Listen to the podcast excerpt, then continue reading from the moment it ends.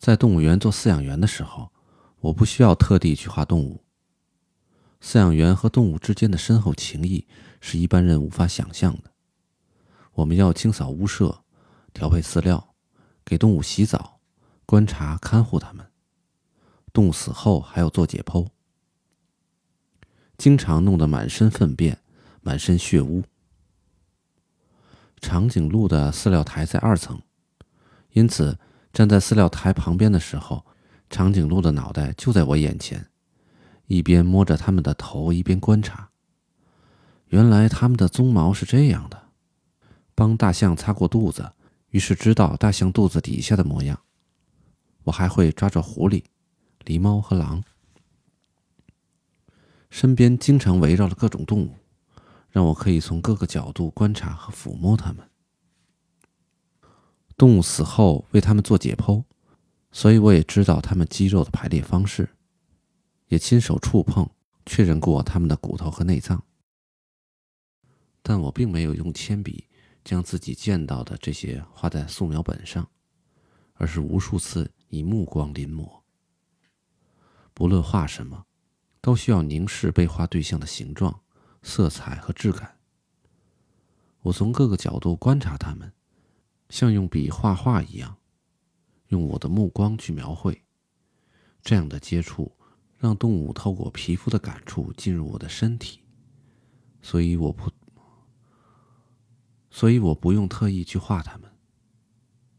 想成为画家的那段日子，哪怕只能多画一幅。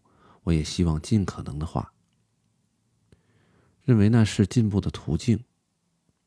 但此时的我不这么想了。没时间画画也不要紧，甚至还觉得自己正在学习一种比素描更棒的绘画方式。有次，一群小学生来动物园参加写生比赛，我非常喜欢孩子的画，看到有孩子在画画，我就会迅速做完手头的工作。站在他们身后看。嘿，原来是这样画的，哦，居然涂这种颜色。孩子的画总能不断给我惊喜，好像连毕加索都说过，希望有一天能像孩子那样作画。我也有这种想法，孩子的画充满自由，四五岁到小学一二年级的画尤其精彩，在他们笔下。长颈鹿可以有个胖脑袋、短脖子，大象也可以生得一身红皮肤。画的真棒，我可是比不上啊！每次看孩子在写生大赛上的画作，我都惊叹不已。在动物园工作的时候，我画过说明园内动物生态状况的动物解说板，请勿喂食、请勿进入之类的警示牌、指路牌、动物园明信片。和发给游客的小册子之类的东西。动物园没多少预算，请不起专业画师来做这些事儿。如果请画师来，一小块公告牌或一小张海报就要花好几万日元。动物园需要的还不止一块，要是都请人来做，不知要花多少。我们可没这么多钱。于是大家买来油漆、白铁皮和纸。由我画了很多请勿喂食的警示牌和海报。我身上原本就流着工匠的血，干活麻利，而且又擅长画画。做这点东西根本难不倒我，我只收了点材料费，就帮忙画了很多张，既省钱又能在需要时立刻制作。